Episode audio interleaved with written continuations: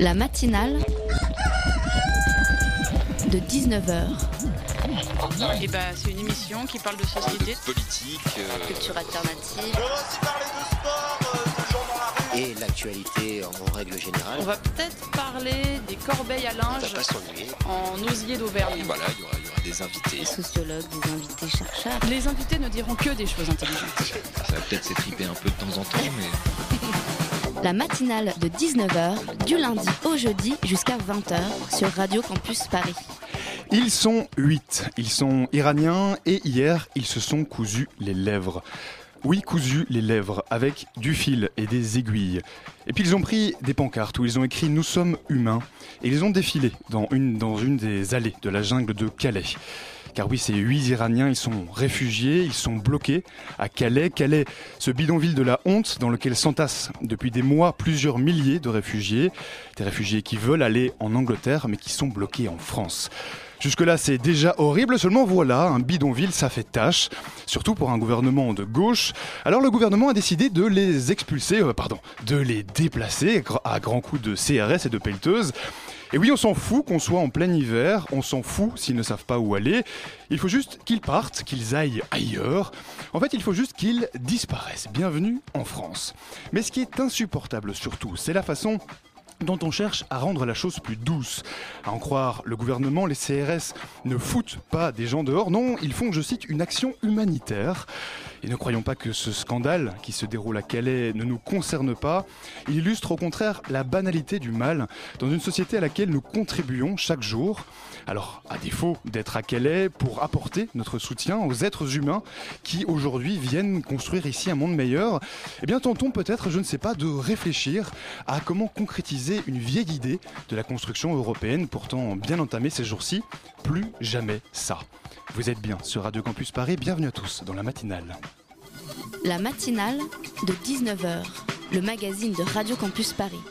Et ce soir, nous allons tout d'abord parler de jeunesse, d'emploi et de politique. Les jeunes se mobilisent-ils encore pour la politique? Plusieurs organisations de jeunesse, étudiants, lycéens, appellent justement à la manifestation le 9 mars prochain contre la loi travail. Alors, va-t-on vers une mobilisation massive, semblable à 2006 contre le CPE Pour en parler, on reçoit ce soir un panel de représentants étudiants. Euh, Marthe Corpet, trésorière nationale de l'UNEF, Naïm Chili, président de l'UNL, de l'UNL, pardon, et Marianne Duquet, le porte-parole de la Fidèle. En deuxième partie, nous parlerons, rien à voir, d'écologie urbaine avec Esther Magnier et Cindy Langer. Elles sont les organisatrices du festival Écomorphose, un festival qui propose de mélanger art et science pour redécouvrir l'écologie urbaine. Enfin, comme chaque semaine, le grand Michael sera là pour sa chronique étudiante et on poursuivra notre série de reportages sur le travail. Ce sera à 19h30. Alors surtout, restez bien connectés sur le 93.9 puisque, comme le dit le générique de l'émission, les invités ce soir ne diront que des choses intéressantes. vous leur dites à ces jeunes qui sont contre cette loi, si vous aviez un message pour eux ce matin, c'est quoi N'ayez pas peur? Écoutez, euh, je trouve que c'est absurde que les jeunes aient peur de cette loi. Parce Pourquoi? que les jeunes, ce sont eux les victimes de cette hyper-précarité. Est-ce qu'avec ce texte, vous n'allez pas porter une responsabilité historique d'une rupture entre la jeunesse et la gauche? Et cette loi est faite justement pour que les jeunes qui sont victimes façon massive du chômage, pour que les jeunes qui sont victimes des CDD renouvelables, qui n'ont pas accès à des crédits, à les logements, puissent rentrer plus facilement sur le marché du travail en étant en CDI. Cette loi est faite pour les jeunes. Ces mots, ce sont ceux de Myriam El Khomri, qui était l'invitée de sur France 2, l'invitée euh, ce matin ou hier matin, enfin en tout cas dans une des dans une des interviews données récemment. Il y a dix ans déjà, la jeunesse se mobilisait contre le CPE. Des dizaines de milliers de jeunes descendaient dans la rue et forçaient le gouvernement de l'époque à retirer son texte. Aujourd'hui, une telle mobilisation est-elle encore possible? Plusieurs associations étudiantes, lycéens, étudiants, je le disais, ont appelé à la manifestation le 9 mars prochain contre le projet de loi de Myriam, de Myriam El Khomri. Alors pourquoi une telle mobilisation? Qu'attendent exactement les organisations étudiantes? On en parle ce soir justement avec Marthe Corpet, trésorière nationale de l'UNEF, Naïm Chili, vice-président de l'UNL, et Marianne Jiquel, porte-parole de la Fidèle. Bonsoir à tous les trois. Bonsoir. Alors avec moi également en studio, Dania de la rédaction de Radio Campus Paris. Bonsoir Dania. Bonsoir, salut, salut tout le monde. Alors à vous trois, je m'adresse à, à nos trois invités. hein. Vous trois, vous représentez les principaux syndicats étudiants et lycéens de France. hein. Euh, il y a dix ans, les manifestations contre le CPE mettaient des milliers de jeunes dans la rue. À l'époque, les syndicats étudiants, donc vous notamment, étaient partie prenante à ces manifestations. Euh, Première question que j'aurais envie de vous poser, est-ce que vous pensez qu'une telle mobilisation est encore possible aujourd'hui? Je me tourne peut-être pour, pour commencer vers euh, Marc Corpel, l'UNEF.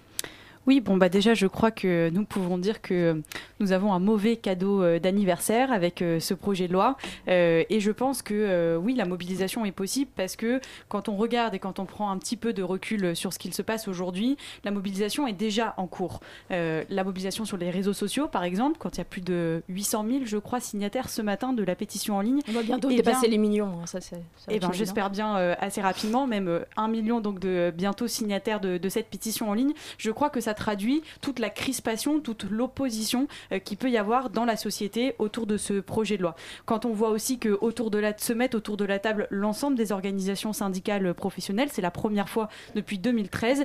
Eh bien, je crois aussi euh, que nous avons ici les conditions eh ben, d'une mobilisation euh, d'ampleur. Et dernière chose, quand on regarde le fond de ce projet de loi, il est franchement scandaleux et nous y sommes clairement opposés. Et nous le voyons aujourd'hui, les jeunes y sont opposés parce que être précaire pendant ses études, être précaire sur l'insertion euh, sur le marché du travail, être précaire aussi pendant euh, directement sur le marché du travail, la précarité à vie, quoi, eh bien, on n'en veut pas et, Et- euh, on va le démontrer. Et pourtant, on l'a entendu matin, euh, ce matin, la ministre du Travail, Myriam El Khomri, elle vous dit c'est absurde d'être contre cette loi.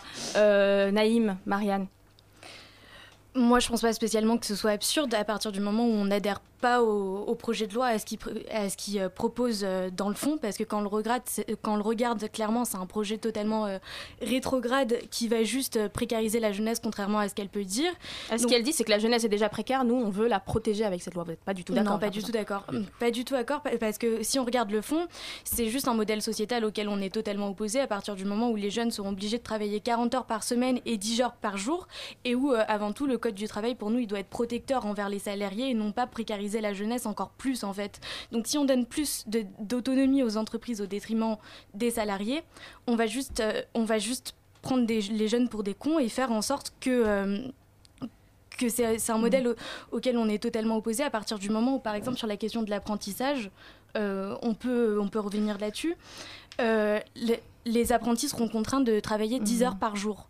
Ce qui vous concerne vous plus en tant que jeune et lycéen. Voilà. Et Naïm, toi, tu penses que c'est un manque de pédagogie aussi? T'as pas mal lu la loi, si j'entends bien la ministre Non, j'ai pas mal lu la, la loi. Euh, ce matin aussi, Myriam Khomri disait qu'elle comprenait pas les craintes que pouvaient avoir euh, les jeunes. Pourtant, ils sont bien réels. Euh, on est d'accord, effectivement, avec Myriam Khomri. Aujourd'hui, les jeunes, ils sont précaires. Ils sont précaires lors de leurs études. Ils sont précaires lors- lorsque euh, ils entrent sur le marché du travail. Sauf qu'aujourd'hui, avec la loi de Myriam Khomri, ils vont aussi être précaires durant toute leur vie. Donc, forcément, quand on a un gouvernement qui balaye d'un revers de manche notre droit à l'avenir, on a raison d'être inquiet. On a raison de vouloir se Et mobiliser. concrètement, comment cette loi va encore plus précariser euh, les jeunes? Bah, Peut-être pour reprendre votre mot tout à l'heure, ce qui est surtout absurde, c'est que finalement cette loi, elle propose les mêmes recettes qu'il y a 10 ans. Et ces recettes, elles ne fonctionnent pas. Quand on nous explique dans un projet de loi que, un, il faudrait euh, travailler plus. Travailler plus pour gagner moins. Travailler plus parce que... te- euh, euh, elle le disait tout à l'heure, euh, la représentante de la, de la Fidèle, Mariam. Euh, exactement, Mariam, et ben travailler plus parce que pour les mineurs, on va leur demander de travailler 40 heures par semaine. Pour les majeurs, on va leur demander de travailler plus de 46 heures par semaine. Ça, c'est la première, la première chose. Gagner moins parce que toutes les heures supplémentaires vont être moins bien rémunérées qu'avant. Tout ça pour être virable plus facilement parce que cette loi, elle entérine un droit au licenciement abusif, un droit qui est scandaleux. En gros, tout simplement, Le on va nous plafonnement des expliquer. prud'hommes. Vous insistez sur ce point. Oui, exactement, parce que c'est principalement ce qui ressemble mot pour mot au CPE d'il y a 10 ans. Quand on nous explique que on va nous plafonner, plafonner nos indemnités prud'homales. Les indemnités prud'homales, c'est ce qui dissuade les employeurs de virer, de licencier des salariés quand il n'y a pas de raison valable. Sauf que là, ce qu'on nous explique, c'est qu'avec plafonnement des indemnités prud'homales, qui en plus, je le rappelle, sont dégressives selon l'ancienneté dans l'entreprise, Donc les eh jeunes ben, sont en première ligne. Exactement, les jeunes vont devenir des salariés jetables. Et ça, c'est des choses qui sont, euh, un- qui sont absolument intolérables. Et moi, je pose juste une petite question. Est-ce que ce n'est pas absurde, Madame M. M. Collery, El, El Khomri, que finalement, euh, eh ben, quand on nous explique, moi, je pense que ce qui est le plus absurde, c'est qu'on essaye de nous expliquer que pour faire baisser le chômage, il faudrait licencier plus. Et ça, je crois que ce n'est pas une solution pour demain. Et pourtant, vous êtes, d'accord, c'est compliqué aujourd'hui pour un jeune de s'insérer dans l'emploi. Il y a du chômage. Peut-être que c'est vrai que les employeurs, ils n'ont pas envie de, de, de- d'embaucher des jeunes parce que le code du travail, il est trop lourd, etc. etc. Faut peut-être pas un peu le moderniser. Mais si je pouvais rajouter quelque chose, euh, juste les jeunes, ils n'ont pas vocation à remplacer les salariés en fait. C'est pas leur, euh, leur qualité principale. C'est-à-dire? Bah, C'est-à-dire qu'à partir du moment où les, les jeunes, eux, leur droit, c'est d'avoir le droit à un emploi stable. Et à partir du moment où ce code du travail va juste entériner tout- tout- tous nos droits et faire euh, en sorte qu'un jeune apprenti travaille plus, et bah, ça va tout simplement le précariser sur le marché du travail, alors que le code du travail doit avant tout être protecteur pour euh, les salariés. Donc vous, le problème des- de- le- du chômage des jeunes, c'est pas le code du travail. Marc, Naïm?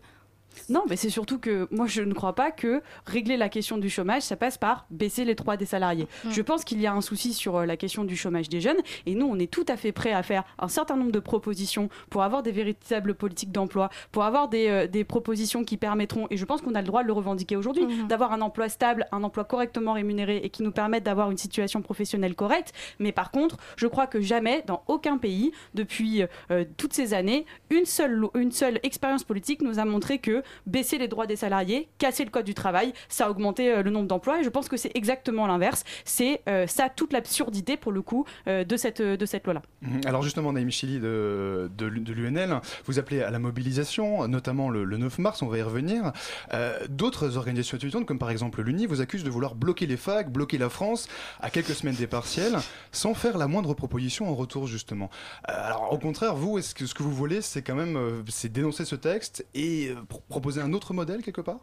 Alors oui, évidemment, nous on a des propositions à apporter. euh, on en Pas a... juste bloquer les lycées. Non, Non, je- c'est non, pas le plan. n'est pas dans. C'était Olivier Vial, hein, président de l'UNI, euh, voilà, dans une On est- déclaration récente. On n'est pas dans l'opposition euh, bête et méchante, euh, ça c'est sûr. Euh, nous, ce qu'on dit, c'est qu'aujourd'hui, on a un projet de loi qui a été fait sans euh, concertation. À aucun moment, euh, les organisations de jeunesse ont été concertées euh, dans le cadre de ce projet de loi. Euh, D'où euh, ce projet de loi qui va à l'exact inverse de ce que nous, on demande sur euh, l'emploi des jeunes, sur l'action de l'apprentissage, sur l'action de l'insertion professionnelle. Donc, c'est pour ça qu'on demande le retrait du projet de loi et qu'on appelle les jeunes à se mobiliser en conséquence. Et Mhm. effectivement, on a des Donc ça c'est pour la méthode, mais sur le fond concrètement, Et sur le quelles fond. seraient vos pistes pour améliorer Mhm. l'emploi hein, Daniel évoquait un tout petit peu. Et alors, et sur euh, plusieurs l'emploi et sur d'autres sujets, par exemple. C'est un vaste euh, sujet. hein. Il y a la question effectivement de- d'abord sur l'apprentissage, puisque c'est aussi partie du projet de loi, où déjà il y a la question de comment on améliore les conditions d'études euh, des apprentis, par exemple, ne pas mettre euh, de salaire en dessous du SMIC, ce qui n'est pas le cas euh, actuellement, ce qui permet à des euh, apprentis d'être déjà exploités euh, par leur employeur. C'est aussi prendre en compte euh, les euh, euh, de, de, qui est de les années d'études, par contre, Mhm. euh, dans tout ce qui est la protection sociale, dans le calcul des retraites, tout ce genre de choses. Bref, aujourd'hui, il y a énormément de propositions qui permettent de sécuriser euh, nos parcours d'avenir et de faire entrer les jeunes sur le marché du travail sans par des en- pas, non pas par des emplois précaires. Euh, or, ce n'est pas ce que fait le projet de loi. Naïm, Marianne et Marthe, avant de revenir sur vos propositions et votre vision, vous, des réformes qu'on doit faire, il y a une mobilisation, il y a entre guillemets quelque chose qui est en train de se passer en ce moment. J'ai l'impression que, que au niveau des facs, au niveau des lycées, ça bouge. Donc le président de l'Uni en parle, donc je pense qu'il est un peu, voilà, il voit qu'il se passe des choses. Euh, concrètement, est-ce que vous sentez que les jeunes euh, se mobilisent sur les facs, dans les lycées, Marthe? Déjà, pour revenir sur euh, l'interpellation sur l'UNI, je crois que les arguments de mauvaise foi euh, vont euh, pleuvoir à mesure que la mobilisation prend de l'ampleur. Et puis l'Uni qui défend la- un gouvernement de gauche, enfin c'est marrant. Oui, je- Bref, il défend, Marthe. un- il défend une politique libérale. Je crois que c'est comme ça qu'il faut par ailleurs caractériser ce, ce projet de loi. Sur la question des universités, évidemment que la contestation, la crispation qui existe dans la société, elle existe particulièrement chez les vous la jeunes. palpez, vous la sentez? Bien Enfin, sûr, quand on, se passe quand là, on rapidement? intervient dans les amphithéâtres, quand on parle aux étudiants, euh, ils en ont ras-le-bol. Ils en ont ras-le-bol de se faire marcher dessus pendant leurs études en étant précaires, en galérant pour les financer. Quand ils arrivent sur le marché du travail, on va leur expliquer qu'il faut faire des stages, des CDD. Et même, euh, il n'y a pas longtemps, on leur a dit, mais faites donc un service civique, payez la moitié du SMIC. Bon, et maintenant, il faudrait en plus qu'ils soient précaires sur le marché du travail. Non, il ne faut pas exagérer. Je crois que c'est ce que les jeunes Il y a une disent. crainte Ah, mais il y a plus cette loi, crainte. Il y a plus précisément. Il y a un moment, on a le droit d'avoir un avenir correct. On a le droit de revendiquer, de pouvoir s'insérer correctement sur le marché du travail et de pas avoir à galérer pendant des années. Moi, je vous pose la question essayez donc d'avoir un appartement à Paris en ayant un CDD ou un service civique. Eh ben, ce n'est pas possible. Faire son avenir, ça passe par une situation stable, une situation correcte. Et ça, je pense que les jeunes, on a le droit de le dire et de pas être méprisés, un peu comme quand on explique qu'on comprend pas un projet de loi. Et juste là-dessus, les jeunes, ils se C'est la mobilisent. France entière qui a pas compris. hein, si on écoute Ah. euh, en tout cas, euh, apparemment, les jeunes particulièrement, ils sont toujours trop jeunes pour rien pour comprendre quelque chose. Et je pense par exemple que là, ce matin, il y avait euh, plus de 400 jeunes qui étaient en assemblée générale euh, à Lille. Et ben, C'est beaucoup exactement- 400 pour une AG. qu'on c'est se- plutôt énorme pour un- une AG qui euh, intervient au début d'un mouvement, qui est une des premières à s'être massifiée. Il y avait plus de 100 personnes à Strasbourg, 100 personnes à Paris 8, 100 personnes à Aix-Marseille hier. Je pense que c'est euh, ça annonce que cette mobilisation, elle va avancer. Alors par contre, euh, le 9, donc c'est une première journée d'action, euh, une première journée d'action auquel nous on appelle. Il y a beaucoup encore de facs qui sont en vacances, donc Mhm. le travail ne fait que commencer sur les universités. Mais ça va être très important, ça va être regardé de très très près et, Et on, on va verra ça après la pause à en musicale. parler tout de suite après une petite pause musicale.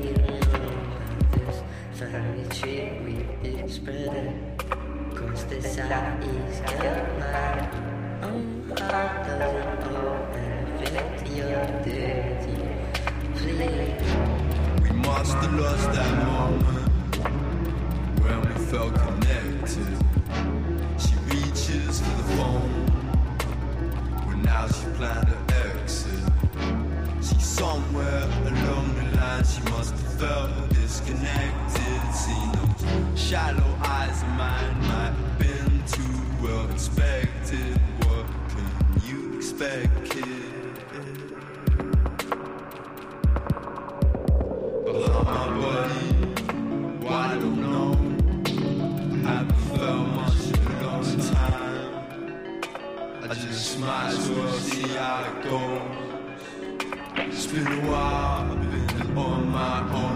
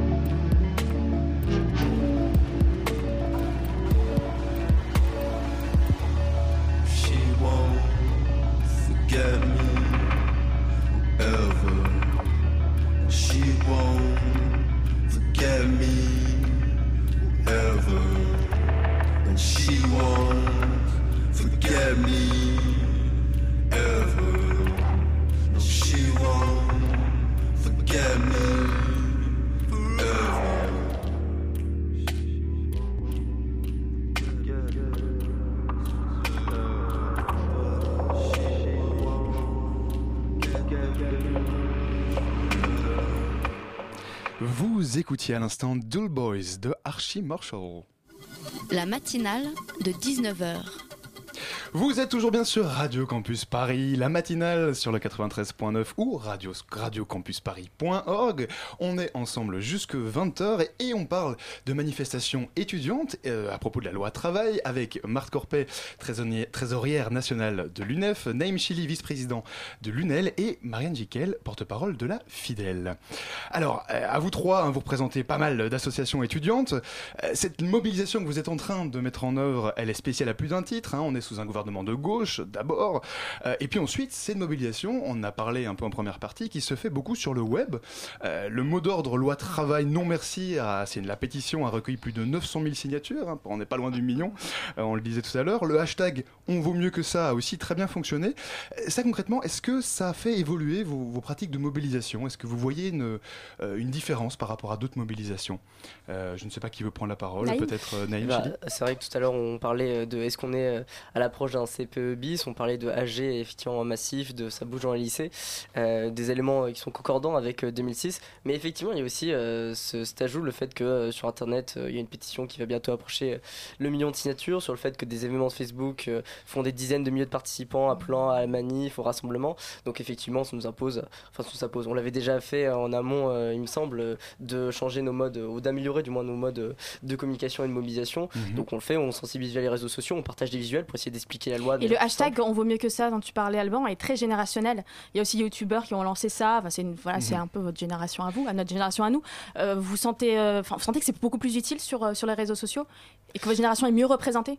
Bah, on sent qu'on touchera des jeunes qui euh, aujourd'hui euh, n'écoutent plus euh, ce que euh, on- ce que les syndicats, ce que voilà, c'était vieil, ce vieil ordre traditionnel, Mhm. on a l'impression euh, ont à leur dire. Donc c'est vrai que via les réseaux Les sociaux. vieux on syndicats sont dépassés. Voilà, c'est ce que tu dis, Euh, Naïm. Voilà, c'est pas, ce que Voilà, je dis- voilà. c'est pas ce que je dis, mais c'est ce qui est ressenti euh, actuellement. Et c'est pour ça que via les réseaux sociaux, on peut permettre à un public qu'on a aujourd'hui du mal à, à toucher. Donc forcément, on sensibilise. Et, et cela dit, Maria Jiquel, alors est-ce que, est que toi, c'est aussi, Marianne, un mouvement que tu constates Euh, Et en même temps, bah, la vraie mobilisation, elle se fait quand même un peu dans la rue, non? Bah, la mobilisation, carrément, elle se fait dans la rue. Déjà, l'exemple du 9, où euh, les, le- les principales organisations euh, lycéennes comme euh, étudiantes appellent à la mobilisation, tout simplement parce que c'est un modèle sociétal qui nous convient plus et qu'on est avant tout sous un gouvernement de gauche qui, depuis deux ans, met une, politique totalement libérale qui euh, augmente les inégalités. Et toi, Marianne, tu dis à, à 18 ans, t'as 17-18 ans, ça- la, la rue, ça reste quand même l'endroit primordial pour faire euh, entendre ces revendications? Bah oui, la rue, ça reste l'endroit principal, ça reste euh, l'endroit où les jeunes peuvent se mobiliser et simplement montrer qu'ils existent et faire valoir leurs revendications principales.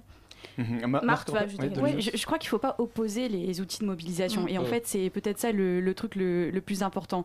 Il y a une mobilisation qui existe sur les réseaux sociaux euh, aujourd'hui, qui a d'ailleurs obtenu une première victoire, celle de faire reporter ce projet de loi. Mm. Une un changement de nom aussi, plus ou moins. Enfin, report de 15 jours, cela dit. hein, Voilà. c'est pas... Oui, mais c'est pas déjà. donner. Quand, Après, on, nous- quand voilà. on entend un Premier ministre et une ministre du Travail qui nous expliquent depuis deux semaines qu'ils sont déterminés, qu'ils utiliseraient euh, qu'ils utiliseront même un 49.3 pour pouvoir se faire entendre, et que trois jours plus tard, on a euh, un gouvernement qui nous explique ah bah non finalement on va discuter parce qu'apparemment il y a des choses qui ne passent pas. Bon, et ben ça déjà c'est une première victoire de cette forme euh, de mobilisation euh, qui a été sur les réseaux sociaux. Moi je pense qu'il faut passer un cap, avancer encore, et ça, euh, eh ben ça veut dire aussi pouvoir aller dans la rue. Et je pense que ça c'est très important, mais certainement pas opposer les différentes formes de mobilisation, de contestation, et accepter de regarder en face qu'aujourd'hui ce projet de loi il ne plaît pas, ce projet de loi il est 67% contraire des Français, selon un sondage BFM, sont opposés à ce projet de opposés loi. à ce projet de loi, tout à fait. Donc je pense que c'est ça qu'il faut réaliser un petit peu. Alors concernant les, les dates, c'est une question que je voulais vous poser aussi.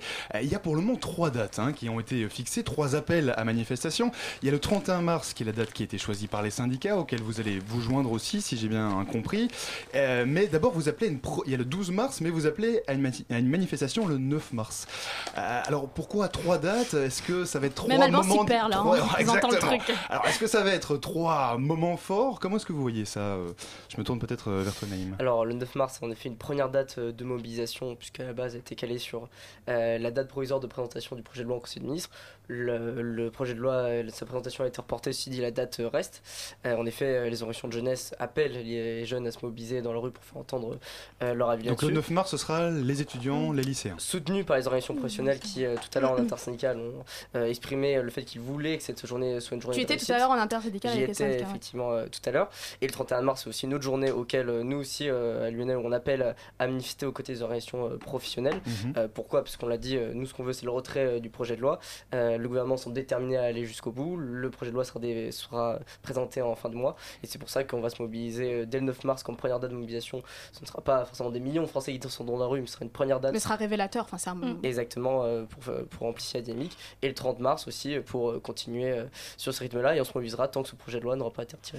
Moi, je vais revenir rapidement sur la pétition qui a été assez phénoménale et qui a un succès euh, très, euh, voilà, très marquant sur, euh, sur le web. Euh, elle a été lancée par une certaine Caroline Dehaas, qui est une ancienne euh, Marc, tu dois un peu connaître Caroline Dehaas, qui est l'ancienne Secrétaire générale de de l'UNEF, CPE. Euh, quand on voit tous les, les- les premiers signataires, ou en tout cas les personnes qui ont lancé cette pétition, il y a 4-5 personnes qui ont dû passer, euh, qui ont dû passer par les rangs de l'UNEF, hein, sans faire du name dropping, hein, c'est pas très élégant. Euh, je pense aussi à la une du point d'aujourd'hui qui est assez, qui est assez marquée, voilà, qui, qui vous présente comme les dinosaures qui bloquent euh, la modernisation du pays. euh, Magnifique photo de nom- votre président, oui. d'ailleurs du président de l'UNEF hein, qu'on voit. euh, Voilà, l'UNEF un peu, un peu perdu à côté du président de la CGT, de Martine Aubry, enfin bref, euh, et qui euh, bloque la modernisation du pays, je le disais, au nom d'une idéologie. On a l'impression que dès que les jeunes sont rentrés un peu dans le mouvement, voilà, tu parlais de là, un peu là, entre guillemets, la reculade ou pas reculade du gouvernement sur, sur ce- cette loi. Est-ce que vous avez l'impression à l'UNEF que quelque part vous faites vraiment peur au gouvernement? Ouais, je pense déjà pour, pour revenir sur un élément sur l'opposition modernité dinosaure. Enfin quand même, moi je, je- voudrais encore utiliser ce fameux mot absurde. Quand on nous écante ce, le- ce premier ministre se revendique de la modernité toutes les phrases, toutes les minutes, et qu'il nous sort un projet de loi qui est mot pour mot euh, sur le même principe que ce qu'on nous a servi il y a 10 ans, euh, ce que nous a servi il y a 10 ans Dominique de Villepin, je voudrais savoir où se situe la modernité. Fallait pas s'attendre que l'UNEF euh, ne réagisse pas. Ça, c'est la première chose. Quand même, c'est des vieilles recettes libérales qui ne fonctionnent pas, qui ont déjà montré leur échec. Donc, je crois que quand on parle de modernité, il ne faut pas parler de ce que nous propose ce gouvernement. Et deuxième chose, aujourd'hui, oui, je crois que les jeunes, alors je ne sais pas s'ils font peur, mais en tout cas, les jeunes sont l'avenir de ce pays. Et quand on les méprise à ce point, que ce soit par les différentes tribunes qu'il y a l'avoir, etc., euh, eh ben, je pense que les jeunes, eh ben, ils répondent avec leurs outils, c'est ceux de la mobilisation. Que ce soit à travers une pétition en ligne, que ce soit à travers un rassemblement, que ce soit à travers euh, une manifestation, je pense qu'ils font la démonstration aujourd'hui qu'ils en ont ras-le-bol et que cette loi, c'est la goutte d'eau qui fait déborder le vase et qu'ils ne, ils ne se laisseront pas borner par deux ou trois attaques franchement de mauvaise foi et en plus relativement mal placées. Marianne Naïm, Mars, je vais terminer par cette question. Euh, en 2012, vous avez vos, vos organisations, plus ou moins, en tout cas pour l'UNEF, c'est sûr, ont plus ou moins appelé à battre Nicolas Sar- Sarkozy dans les urnes. Aujourd'hui, avec la, on est, c'est François Hollande qui a gagné. hein. Vous êtes au courant tiens. Voilà, bon, félicitations. bizar- bizarrement. Euh, on est presque à la fin du quinquennat de François Hollande. Euh, J'ai envie de dire avec la déchéance de nationalité, la loi travail, qui, euh, je lisais l'UNL tout à l'heure, qui disait c'est inspiré par le Medef. Enfin bref, vous n'avez pas l'impression que c'est un peu kiff kiff et que la déception prend le pas sur toutes les euh, sur le peut-être Clairement que la déception ne prend le pas à partir du moment où François Hollande avait prévu euh, dans son quinquennat la priorité jeunesse et que cette priorité jeunesse, tout d'abord, on la voit pas. On la avait- priorité, c'est la jeunesse. hein, On Ouais. avait beaucoup entendu ça en sera 2012. sur la jeunesse à la fin. Mhm. On, on, on la voit pas. On avait d'ailleurs euh, appelé euh, à manifester avec euh, l'UNEF et les, les différentes organisations euh, de jeunesse au mois de novembre euh, contre le manque de moyens euh, flagrant qu'on constate dans l'ensemble de nos lycées et de nos universités. Donc, au bout d'un moment, à partir du moment où on a une loi qui précarise encore plus la jeunesse, nous, on a juste un sentiment de déception qui prend le pas en fait sur euh, cet espoir que représentait la gauche et un gouvernement de gauche pour nous. Mhm. Naïm, Naïm. Chili, un dernier mot, et avant de rappeler hein, que la manifestation, c'est bien le 9 mars. Exactement. Le 9 mars, place de la République. À 14h, oui. À 14h. Un dernier mot peut-être Eh ben, euh, sur, euh, d'une part sur l'action de François Hollande, oui, une déception et surtout euh, un énervement de toujours être instru- instrumentalisé. Depuis 5 ans, on parle au nom de la jeunesse, mais on agit à aucun moment dans son sens. Euh, D'où le fait qu'en ce moment, effectivement, sur les facs, mais aussi sur les lycées, il y a ce sentiment de devoir arrêter de subir, il y a ce sentiment de devoir reprendre la parole qui se crée. Et c'est pour ça que oui, d'ores et déjà, le 9 mars, il y aura des lycéens dans la rue. Euh, nous, on sera euh, au rendez-vous, on appelle euh, au plus grand nombre de jeunes à se mobiliser. Le 9 mars, mais encore plus au-delà pour retirer ce projet de loi et ensuite poser véritablement pour trouver des solutions pour lutter contre le chômage, pour lutter contre la précarité et favoriser l'entrée sur le monde du travail des jeunes. Merci beaucoup, Marc Corpet, Naïm Chili et Marianne Jiquel d'avoir été avec nous. Merci beaucoup. Merci beaucoup. Ah, ces jeunes, il faut les voir, les voir et les entendre. Vu qu'ils braillent tous les soirs et puis qu'ils graillent de la merde. Faut les voir faire la queue devant les grecs et puis les soirs. Pour de la drogue et de la dope, ils fument du touch, mais c'est quoi À mon époque, j'avais des blocs, car il y avait déjà des blocs. Mais ces blocs, ils étaient propres, il y avait des fleurs, il y avait des portes. Maintenant, c'est glauque, y a que des halls. Des halls avec des jeunes qui ne font rien, mais qui dégradent et puis qui boivent et puis qui schlinguent. Ils parlent de quoi sinon de rien?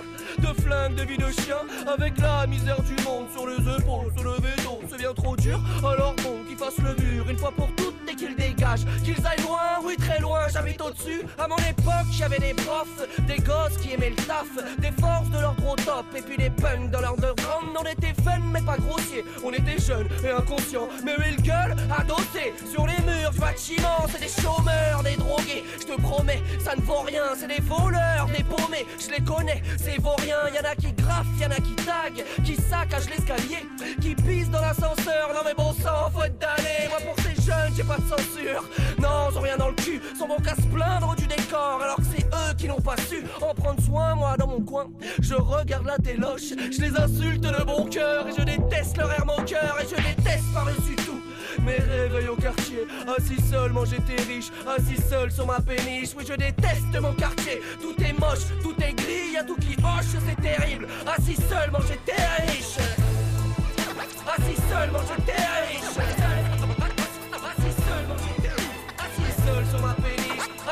Assis seul, manger tes riches. Assis seul, manger tes riches. Assis seul, manger tes riches. Assis seul, sur ma péniche. Assis seul. Assis seul, manger tes riches. Assis seul sur ma péniche V dans la playlist. Moi quand je suis né, y avait des tours, des tours et puis des tours. J'avais des potes qui jouaient des fous, séchaient les cours et séjournaient. En bas des tours, je comprenais pas. Je disais comme ça, mais gros t'es fou. On voit des tours toute la journée. Toi tu te barres pour y retourner, fais des détours, moi je sais pas. Fais le tour, va voir autre chose. Fais tes sourds, quoi je t'ai dit. En bas des tours, j'ai fait des sous. Entre les cours et puis les tours, j'aime mieux les sous pour faire les courses. Oui, y a des cours et puis les courses. Et puis des sous en bas des tours et les yeux rouges, tout est beau. C'est beau même ici bas. C'est beau lorsque t'es sous, sinon c'est fou ce que c'est sale. Et oui, c'est flou. Essuyez tout, c'est grave. Excusez-nous, mesdames, mais ce n'est sûrement pas nous. C'est des gars, ces vieilles peaux, je les connais. Des pétasses qui n'ont le trépas. De bien haut, elles nous regardent et nous épargnent jamais trop. Un journée, puis c'est mort. Tous les autres vont les journaux. C'est légendaire d'être aussi. Oh. Assis seul, manger tes riches. Assis sur ma péniche. J'aimerais quitter Belize et vivre le rêve d'être paysan dans les rangs. Je sens le danger. Je ne pense qu'à manger. Me venger Oui, mais de quoi? J'aime penser que j'ai pas de plan B. Ce n'est pas moi, mais ce qui m'entoure. Je m'en fous, je lève la voix. Mais tu ne sais pas ce qu'on encourt en bas des tours. Avec des fous quand font des fours. Des folles quand font des tonnes. Des toits qui foisonnent tout. Si bien parfois j'en perds la boule. Alors le soir, avec du shit. Je me dis que si j'étais riche, je serais sur ma péniche avec du V dans la playlist. Alors le soir avec du shit, je me dis que si j'étais riche, je serais sur ma péniche avec du V dans la playlist. Mais pour ça, il faut du shit. Assis seul, manger tes riches. Assis seul, manger tes riches. Assis seul sur ma péniche. Assis seul, manger tes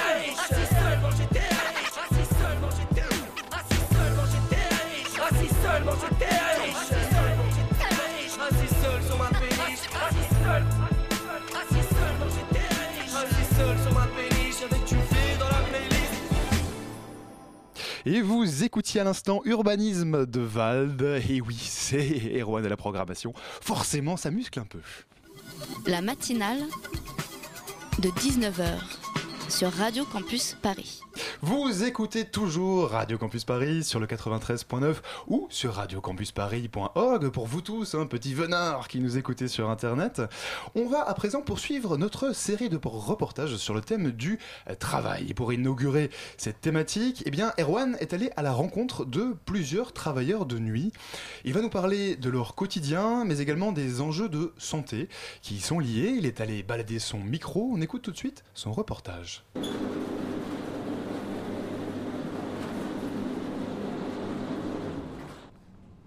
Il est 21h30, tous les clients ont quitté le magasin et le grand rideau métallique se ferme.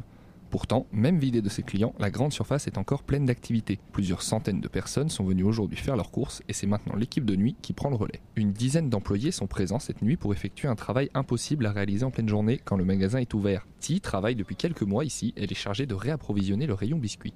Matin, on n'a pas le temps pour faire le rayon, comme dire. Il y a des clients qui euh, passent avec des caddies, euh, ça gêne nous. On n'a euh, pas le temps pour répondre aux questions des clients aussi. Parce que nous, il y a beaucoup de palettes, pour ça ça gêne le client. On n'a pas le choix, pour ça qu'on a commencé la nuit. C'est en effet la nuit que les camions viennent livrer le magasin, et l'équipe de nuit a jusqu'à 5h du matin pour décharger les palettes et placer ensuite les produits dans les rayons. Des horaires qui nécessitent forcément une adaptation du rythme de vie des employés, un rythme qu'Anthem a réussi à trouver plutôt facilement. On essaie un peu de profiter de la journée en se couchant euh, directement. Si on dort jusqu'à 13-14 heures ou même 13 heures, après on peut se lever et on fait ce qu'on veut de la journée. Les gens qui quittent le travail vers 16h, 17h, après on rejoint les potes et voilà. Parce qu'on a, nos week-ends quand même. Donc euh, on n'a pas notre vendredi soir, mais on a le samedi soir, donc ça va. Travailler avec des horaires décalés, c'est exposer son horloge biologique à un dérèglement qui peut avoir des conséquences à court, moyen et long terme. Contacté par téléphone, le professeur Brice Faro a mené plusieurs études sur le sommeil et a pu constater qu'une très courte nuit de sommeil en rentrant du travail et une petite sieste dans l'après-midi permettaient quand même une bonne récupération. Euh, Les gens qui travaillent de nuit en horaire décalé, de manière habituelle, ils ont, ils ont une heure de sommeil de moins par 24 heures que les gens qui travaillent de jour à, à poste identique. Donc c'est des gens qui sont quasiment tout le temps en manque de sommeil. L'horloge biologique qui va gouverner quelle est la fenêtre idéale de sommeil s'adapte partiellement à ces rythmes décalés de travail. Donc ça veut dire que de toute manière, avoir un sommeil de, de 8 heures, 9 heures toute la journée, entre guillemets, c'est très rare et très compliqué à avoir. Ces gens-là vont avoir un premier sommeil en effet entre 7-8 heures et midi 13 heures, puis une longue sieste d'une heure et demie avant de prendre leur poste du soir. On voit que ceux qui tiennent le coup longtemps, ils sont arrivés à avoir ce rythme de manière efficace, donc 5-6 heures le matin, puis une heure et demie en fin de journée. La combinaison d'un manque de sommeil et du dérèglement de l'horloge biologique peuvent provoquer de mauvais effets sur notre corps. Il s'agit donc de faire très attention à son hygiène de vie. On va voir donc on va voir le risque cardiovasculaire qui est augmenté en particulier chez les hommes travailleurs de nuit, c'est-à-dire que les gens vont avoir plus de risques d'avoir des hypertensions, euh, diabète. Le plus augmenté c'est le risque accidentel évidemment puisque les gens vont être en manque de sommeil et en espèce de jet lag social, on va appeler ça comme ça. On a chez la femme spécifiquement un rythme modéré mais avéré euh, significativement plus élevé de cancer du sein. L'idée c'est la durée d'exposition aussi au, travail de nuit. Lorsqu'on est en chronique de sommeil, l'activité des systèmes de stress va monter. En plus de tous ces effets indésirables, travailler de nuit et se reposer la journée peut également dérégler la façon dont on s'alimente et surtout la façon dont on mène sa vie sociale. François, aujourd'hui directeur d'hôtel, a pu ressentir cela quand il travaillait de nuit en Corse. Alors on dort dès qu'on arrive, euh, dès qu'on arrive chez soi. Ce qui est très différent finalement d'un travail de journée où quand on arrive, ben, il y a les gosses à s'occuper, il y a le ménage, il y a plein de choses, il y a à manger, il y a à regarder un film. Mais quand on est de nuit, on est très décalé, on dort beaucoup plus. Et du coup, dès qu'on rentre, on va aller se coucher. On perd du poids aussi souvent. On le sent quand on va reprendre des vacances, où on va se retrouver dans un rythme qui est tellement décalé qu'au final, on profite pas vraiment de ses vacances. On dort facilement 12-13 heures, alors que quand on est en travail de jour, on va dormir beaucoup moins. Garder du lien social, c'est très compliqué, parce que clairement, vous rentrez, il va être chez, vous, il va être après 7h30. Vous mangez peut-être un petit truc, mais souvent on mange mal, en plus on va manger des céréales, on va manger ce genre choses. Et on va se réveiller 12 heures après presque, et c'est l'heure d'aller bosser.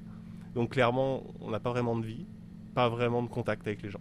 Le travail de nuit est une obligation pour certaines entreprises qui ont besoin de fonctionner en continu que la nouvelle loi travail pourrait rendre un peu plus libre en permettant des accords de branche à son sujet. Pourtant, comme le dit le professeur Faro, le plus important serait peut-être de proposer ces postes à des personnes qui ont plus de facilité à travailler tard et à récupérer en pleine journée, qui du coup seraient plus à l'aise au travail et dont la santé à long terme serait moins en danger.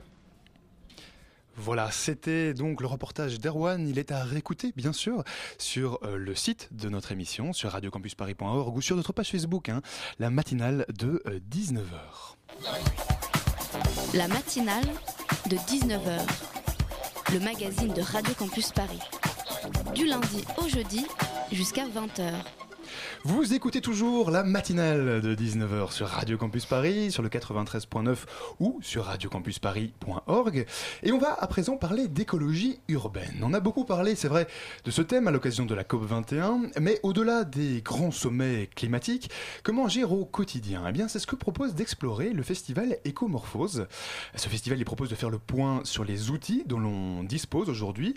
On est ce soir avec Esther Magnier et Cindy Langer, elles sont co-organisatrices de ce festival. Bonsoir à vous deux.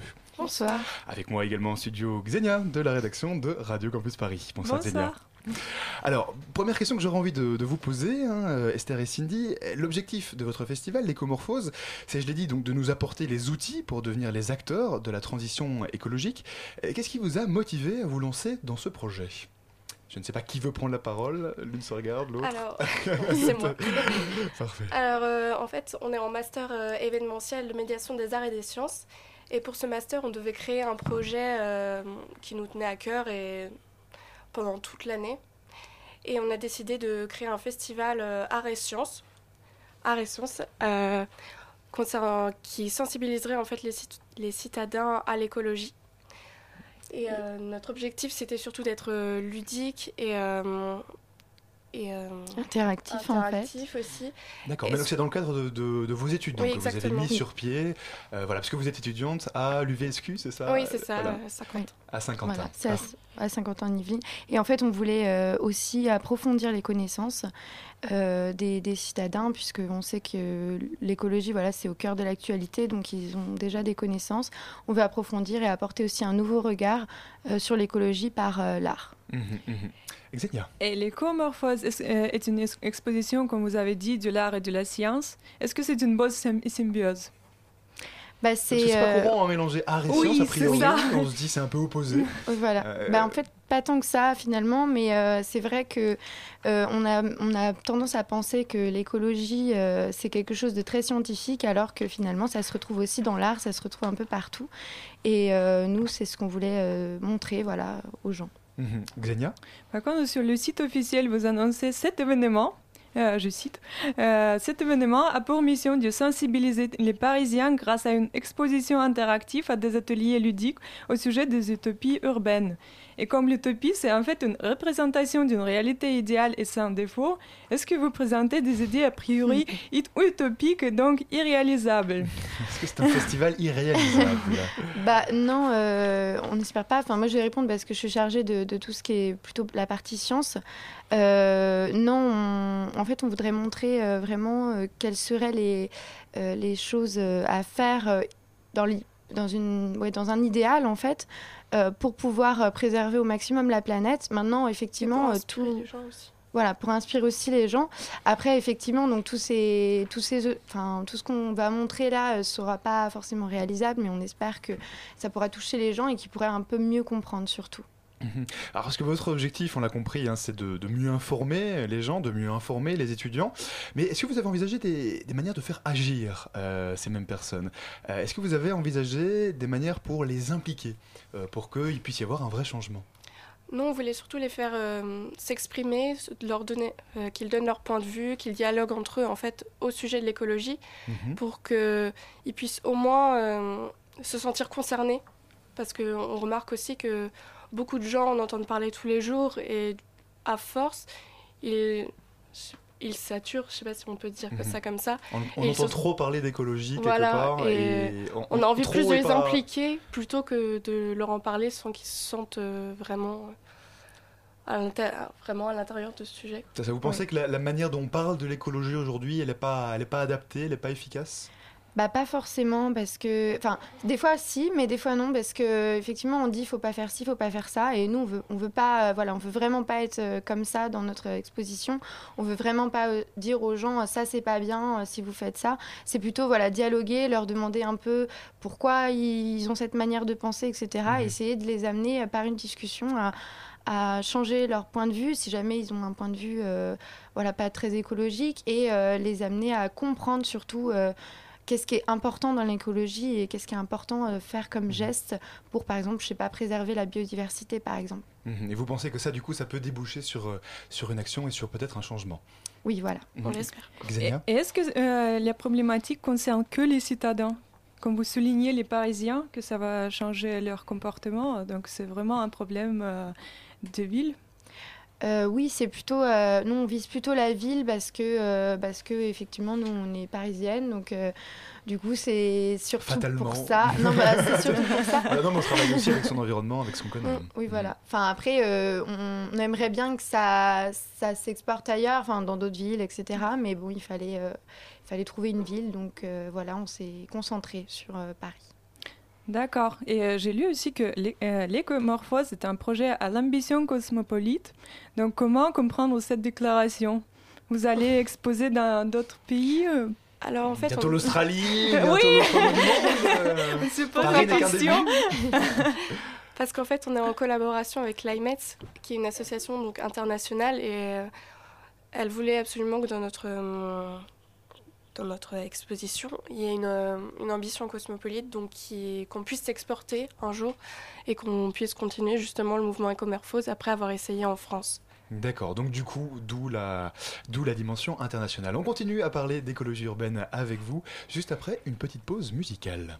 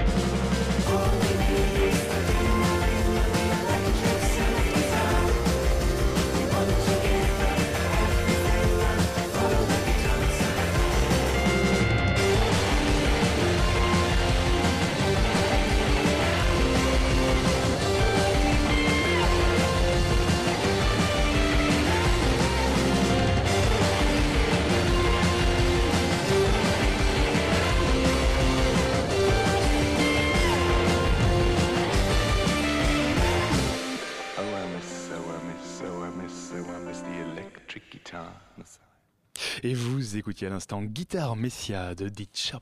La matinale de 19h du lundi au jeudi jusqu'à 20h sur Radio Campus Paris. Vous écoutez toujours la matinale de 19h sur la 93.9 ou sur radiocampusparis.org. On est toujours avec Esther Magnier et Cindy Lander, Cindy Langer, pardon, euh, du festival Écomorphose et, et on parle avec elle d'écologie urbaine. Alors, première question que, enfin plutôt pour poursuivre sur ce que, première question, la deuxième partie pour poursuivre sur euh, ce qu'on avait dit. Euh, vous avez votre événement consiste en plusieurs moments forts, euh, concrètement. Euh, le premier, c'est tout bientôt, là, c'est en mars.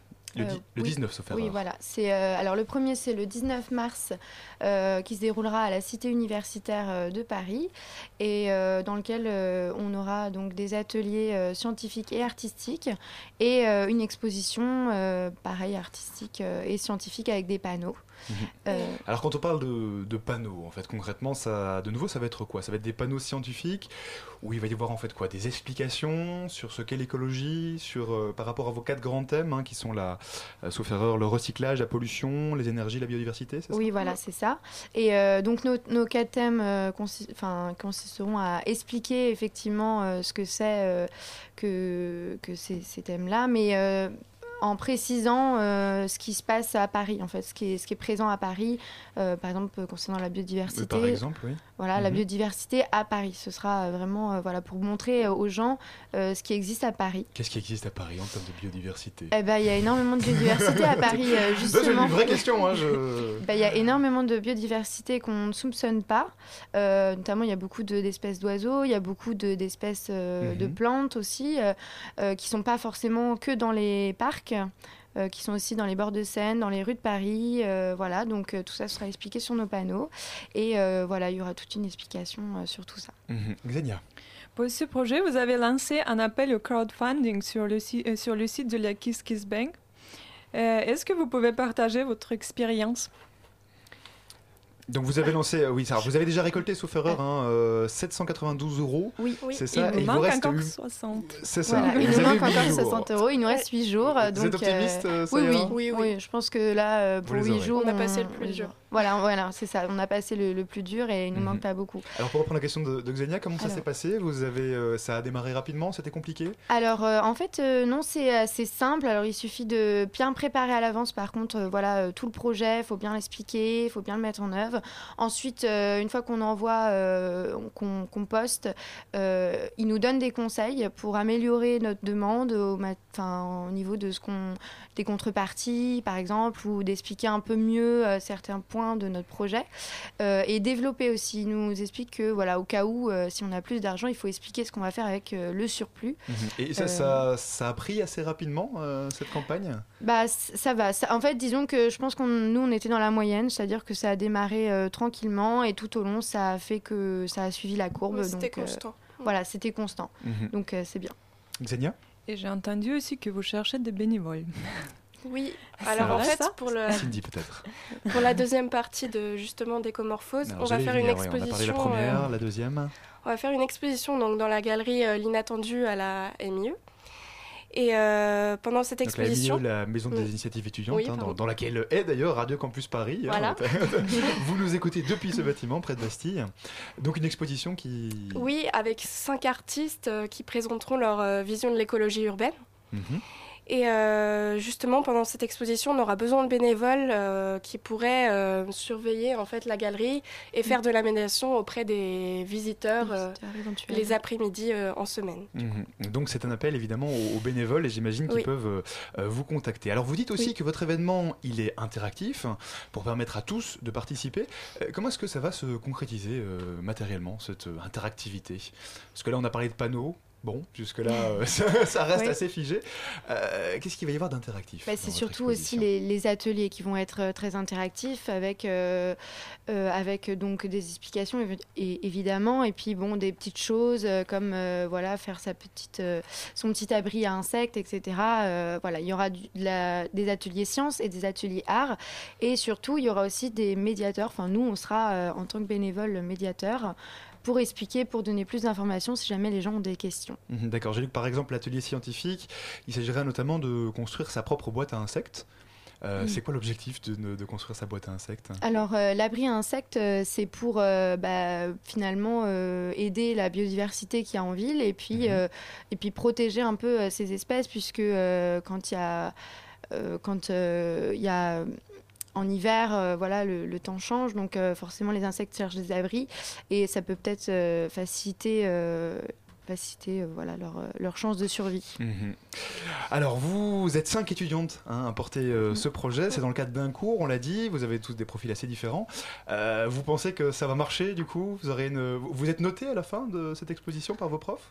Euh, oui, mais pas forcément sur euh, l'événement. Donc, non, ouais. C'est plus Sur- euh, notre projet. euh, Voilà, de. A à Z, Ouais. surtout en fait, sur tout ce qu'on a monté, tout ce qu'on a fait. Donc euh, voilà, ce sera de un, tout un dossier complet et voilà. Et on est très optimiste. euh, Oui, oui. C'est bien lancé. C'est bien, hein, avant votre expo commence, si vous êtes optimiste, c'est- plutôt, c'est plutôt un bon signe. Donc, on rappelle, hein, donc c'est le 19 mars d'abord. Oui, à la CTU. À la CTU, pour voir euh, dans un premier temps votre exposition, participer aux ateliers. Et puis ensuite, en avril, ce sera à la maison des initiatives étudiantes.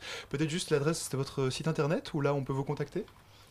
Euh, alors, c'est ecomorphose.wix.com. D'accord. Et on mettra ça. évidemment les infos sur notre site internet. Merci beaucoup Esther et Cindy Bah, merci d'être nous parler ce soir.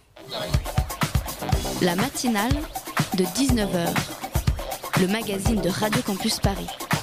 Du lundi au jeudi jusqu'à 20h. Stop, chers amis, arrêtez tout. Si vous faites de la cuisine, posez les casseroles. Si vous conduisez une voiture ou un vélo, arrêtez-vous. Si vous êtes en train d'écrire, posez votre stylo, car il vient d'entrer dans le studio. La tension est à son comble. Comme chaque semaine, il vient nous parler de l'actu étudiante. Bonsoir, Michael. Bonsoir, Allemand. De quoi vas-tu nous parler cette semaine? C'est très chargé, hein, si je... D'après, d'après mon conducteur, c'est très chargé. C'est ça, exactement. Alors, qu'est-ce qu'il y a cette semaine, Michael? Alors, on va commencer par deux concours, et notamment le concours Fenêtre sur rue. Alors, tout d'abord, un petit mot sur l'asso qui organise cet appel à projet. Créé en 2013, Hors les Murs est l'association de médiation culturelle du CELSA, l'école des hautes études en sciences de l'information et de la communication. Chaque année, elle invite des étudiants à proposer des projets alliant culture et communication.